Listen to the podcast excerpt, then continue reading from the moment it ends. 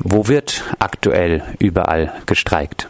Es wurde bis gestern Abend bei der Bahn gestreikt, wobei das ein etwas merkwürdiger Stop-and-Go-Streik ist. Streik ist, der am kommenden Mittwoch wieder weitergeht und jede Woche für zwei Tage Mittwoch, Donnerstag stattfinden soll. Es wird in den Häfen gestreikt zum Teil. Es wird in der Petrochemie gestreikt, also in den Raffinerien. Äh, der landesweite Streikaufruf greift ab heute, wobei die CGT seit heute früh auch zu Blockaden aufruft, also sozusagen zu Blockaden von innen durch streikende Arbeitskräfte und von außen, was auch in vielen Regionen Regionen stattfindet. Es sind sieben von acht Regionen blockiert. Es wird bei der Post ein bisschen gestreikt, aber das ist ein, ein sehr unregelmäßig verteilter Streik, was die Beteiligung stattfindet.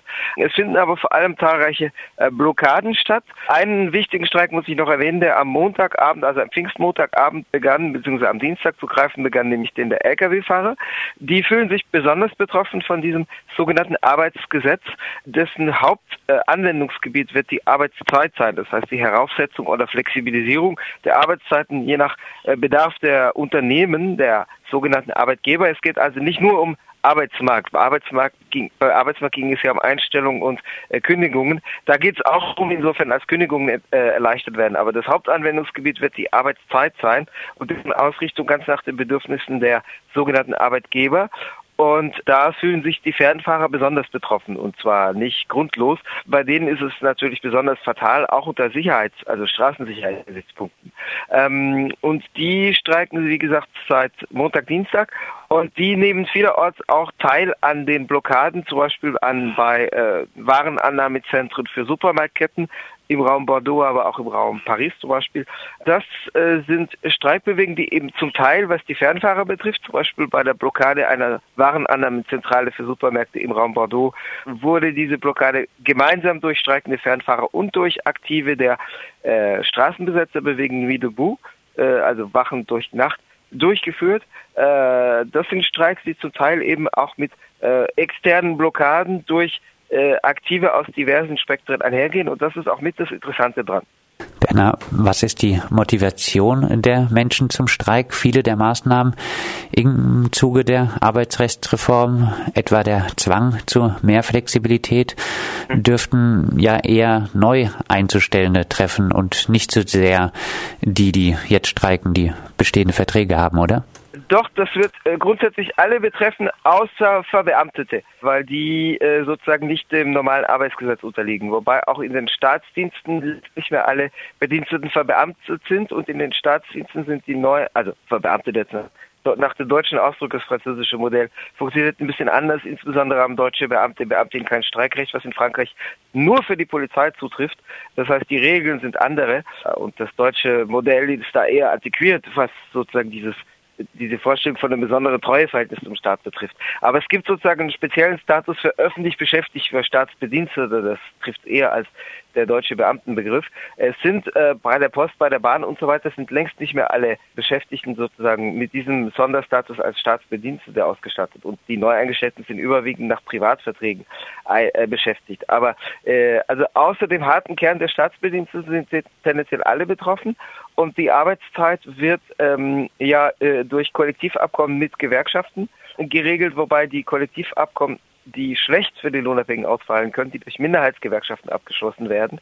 Und da denken wir insbesondere an die Rolle der CFDT, äh, des rechtssozialdemokratisch geführten äh, zweitstärksten Gewerkschaftsdachverbands in Frankreich, der historisch mit einem Teil der DGB-Gewerkschaft auch verwandelt ist und der überwiegend diese Rolle spielt, also als Minderheitengewerkschaft für die Lohnabhängigen regressive, negative Abkommen zu schließen und sozusagen die Gültigkeit von solchen Minderheitsabkommen äh, vorbei an den Mehrheitsgewerkschaften in den Unternehmen, die wird erleichtert. Das heißt, es sind doch potenziell alle betroffen. Nichtsdestotrotz kommen verschiedene Faktoren zusammen. Dort, wo Arbeitskämpfe stattfinden, wird in der Regel kombiniert äh, die Ablehnung sozusagen der Wunsch des Zurückkämpfens dieses äh, geplanten Arbeitsgesetzes, das also jetzt in erster Lesung durch ist, aber noch nicht in letzter Lesung verabschiedet, das wird kombiniert mit unternehmensinternen oder brancheninternen Forderungen. Also äh, weil ja dieselben sozusagen Angriffe auf die Position der Lohnabhängigen oft also mit dem neuen Gesetz jetzt einhergehen, aber oft auch mit betriebsinternen Regelungen schon äh, versucht wurden durchzusetzen. Das trifft zum Beispiel auf die Bahn zu. Für die Bahnbeschäftigten gibt es jetzt ähm, von Seiten der Direktion äh, das Vorhaben zum 30. Juni 2016, also bis Ende kommenden Monats äh, ein Kollektivabkommen, ein Rahmentarifabkommen, in Deutschland wird man sagen, einen Manteltarifvertrag abzuschließen. Äh, der soll schon die Totalprivatisierung und totale Öffnung des Sektors für private Konkurrenz bis 2026 vorbereiten. Also da geht es eben weg von dem, was bisher noch griff für die Bahnbeschäftigten, nämlich öffentlich-rechtliche Regelungen, weil ein Teil der Bahnbeschäftigten ähm, eben zum harten Kern der Staatsbediensteten gehörte, immer weniger gehört, aber in der Vergangenheit gehörte. Und ähm, dieser Rahmenkollektivvertrag, der sieht eben vor, dass es zum Beispiel 21 arbeitsfreie Tage im Jahr weniger geben soll, dass es statt 52 Doppelruhetage äh, im Jahr, also wie 52 Wochenenden, auch wenn es Mittwoch, Donnerstag sein kann, äh, nur noch 30 geben soll und so weiter. Und äh, da kombiniert sich natürlich, da wird natürlich kombiniert die Ablehnung des sogenannten Arbeitsgesetzes mit der Ablehnung von äh, Branchen- oder Betriebs- oder unternehmensinternen Angriffen auf die Lohnabhängigen. Betroffen äh, ist also die Gesetzesebene und äh, die jeweilige Betriebsebene. Bernhard, du hast in einem älteren Interview gesagt, es braucht unbefristete Arbeitsniederlegungen, um mhm. die Arbeitsmarktreform in Frankreich zu stoppen. Sind diese Streiks nun der Anfang solcher Arbeitsniederlegungen, die die Reform doch noch zu Fall bringen werden? Das hoffen wir, also wir, die Leute, die an der Sozialbewegung beteiligt sind. Äh, in einigen Sektoren ist es äh, wohl der Fall. Also bei der Eisenbahn, bei der Bahn beschäftigt sie sich nicht unbefristet, sondern äh, wie erwähnt zwei Tage die Woche. Und dann wird am Freitag jeweils die Arbeit wieder aufgenommen, wie es heute früh überwiegend, nicht überall, aber überwiegend der Fall ist. Das hat mit der Politik dort des bürokratischen Apparats der stärksten Gewerkschaftsföderation, also der CGT, zu tun, die sich eben nicht in den allgemeinen Kampf, wo sich die Kräfte bündeln, hineinziehen lassen will, sondern eine eigene Agenda hat. In anderen Sektoren, also in den Raffinerien, ist es zum Beispiel, in der Petrochemie ist es im Moment ein unbefristeter Streik. Also unbefristet heißt, dass alle 24 Stunden ähm, vor Ort über die äh, Verlängerung entschieden wird. In der Petrochemie und bei den Fernfahrern ist das im Moment der Fall. Das sind durchaus Sektoren, die ja auch in Anführungszeichen was reißen können, weil äh, das einen Effekt über die äh, jeweils betroffenen Unternehmen hinaus entfaltet. Ähm, allein werden die nicht gewinnen können. Also die Raffinerien waren zum Beispiel im äh, Oktober 2010, damals ging es um die äh, inzwischen bereits vor, vorletzte regressive Rentenreform unter Präsident Nicolas Sarkozy. Die, äh, die Raffinerien waren damals 14 Tage im Ausstand, nur sie waren damals sozusagen der einzige Sektor und das hat eben nicht genügt. Und dann wurden am, ab dem 25. Oktober 2010 äh, wurden die Raffinerien wieder geöffnet und das war dann auch der äh, sozusagen das Verhängnis, weil danach ist die Bewegung runtergebrochen. Äh, da, da, da das sich jetzt kombiniert mit einer Reihe anderen Sektoren und mit Blockaden intern wie extern, bin ich da ein bisschen optimistischer. Es ist aber dennoch zu früh zu urteilen, zumal, äh, zumal ähm, eben manche, nicht alle, aber manche äh, Gewerkschaftsapparate, zumindest auf Branchenebene wie die CGT bei, der, äh, bei den Bahnbeschäftigten eher gegen die Bewegung spielen. Äh, also ganz klar gegen die Bewegung spielt die CFDT, die die Regierung unterstützt in der Auseinandersetzung. Das ist nicht der stärkste, das ist der stärkste ist der CGT, aber der zweitstärkste Dachverband in Frankreich.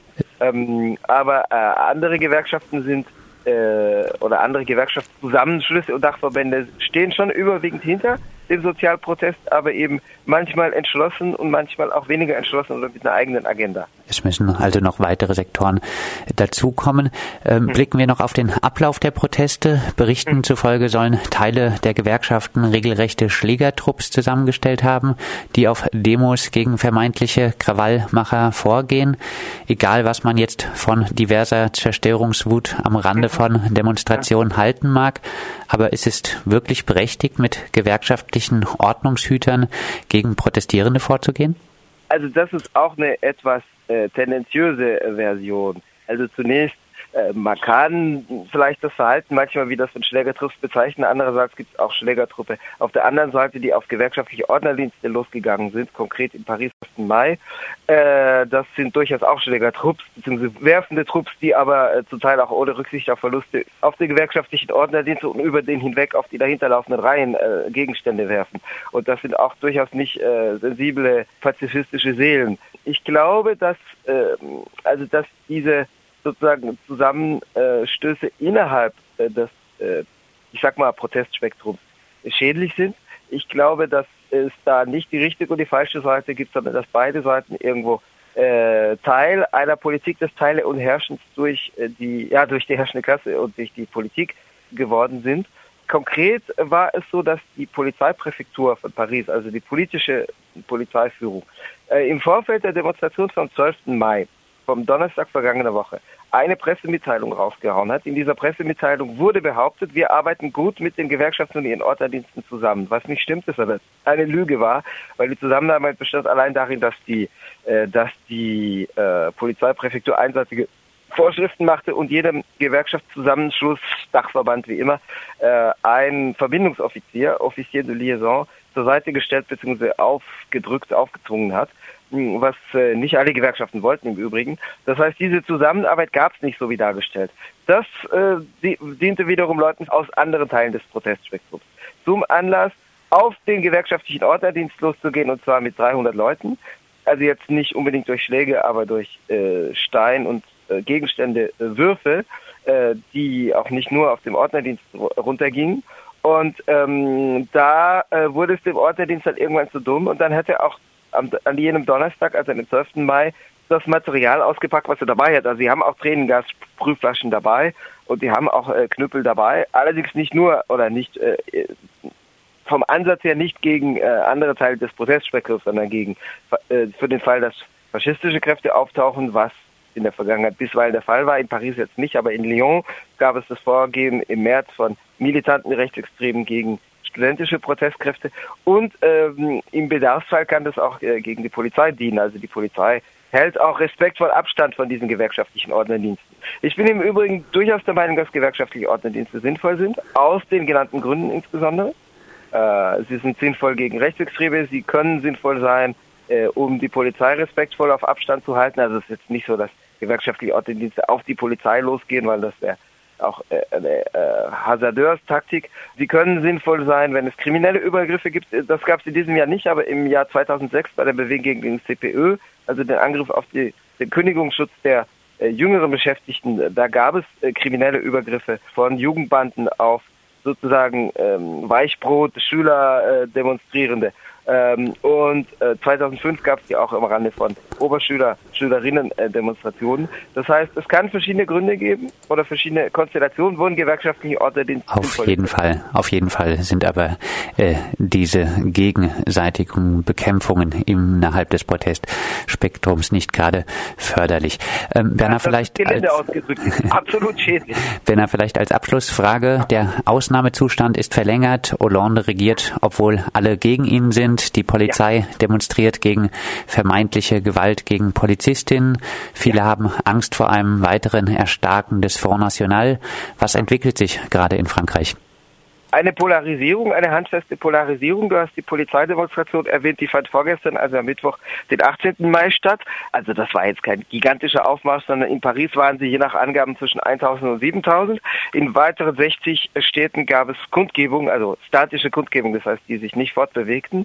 Ähm, bemerkenswert war noch, dass viele der Teilnehmer und auch Teilnehmerinnen in Paris an der Polizeikundgebung sich mit den beiden Abgeordnete des Front National in der Nationalversammlung, die äh, vor Ort waren, also mit einem Parlamentarierausweis kommt man ja überall hin, haben fotografieren lassen, also Selfies haben aufnehmen lassen. Das heißt, es gab doch innerhalb dieser Polizeidemonstration eine bemerkenswerte Popularität dieser beiden rechtsextremen Abgeordneten im Parlament, Marion Marchal Le Pen, die Nichte von Marine Le Pen und äh, Gilbert Collard, ein früherer Anwalt und Großmaul, der jetzt für den Front National in der Nationalversammlung sitzt. Also der FN hat im Moment nur zwei Abgeordnete im Nationalparlament drin sitzen. Der FN hält sich im Moment bedeckt, weil äh, Zeiten sozialer Konflikte oder klassenpolitischer Auseinandersetzungen schwere Zeiten für ihn sind, weil er eigentlich keine Seite unterstützen kann. Die Regierung nicht, weil er als Oppositions- und Protestpartei sich zu profilieren versucht. Die Gewerkschaften auch nicht, zumal die sagen würden, dass sie auf diese Unterstützung gerne verzichten.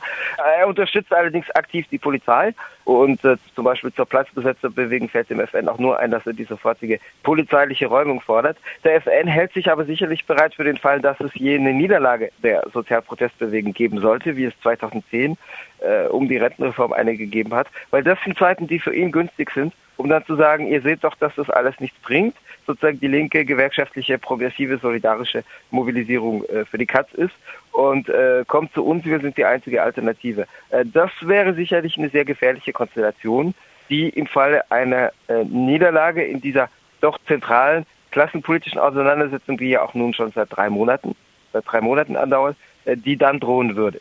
Das sagt unser Frankreich-Korrespondent Bernard Schmid aus Paris. Mit ihm haben wir über den aktuellen Stand der Proteste gegen die Arbeitsrechtsreform gesprochen.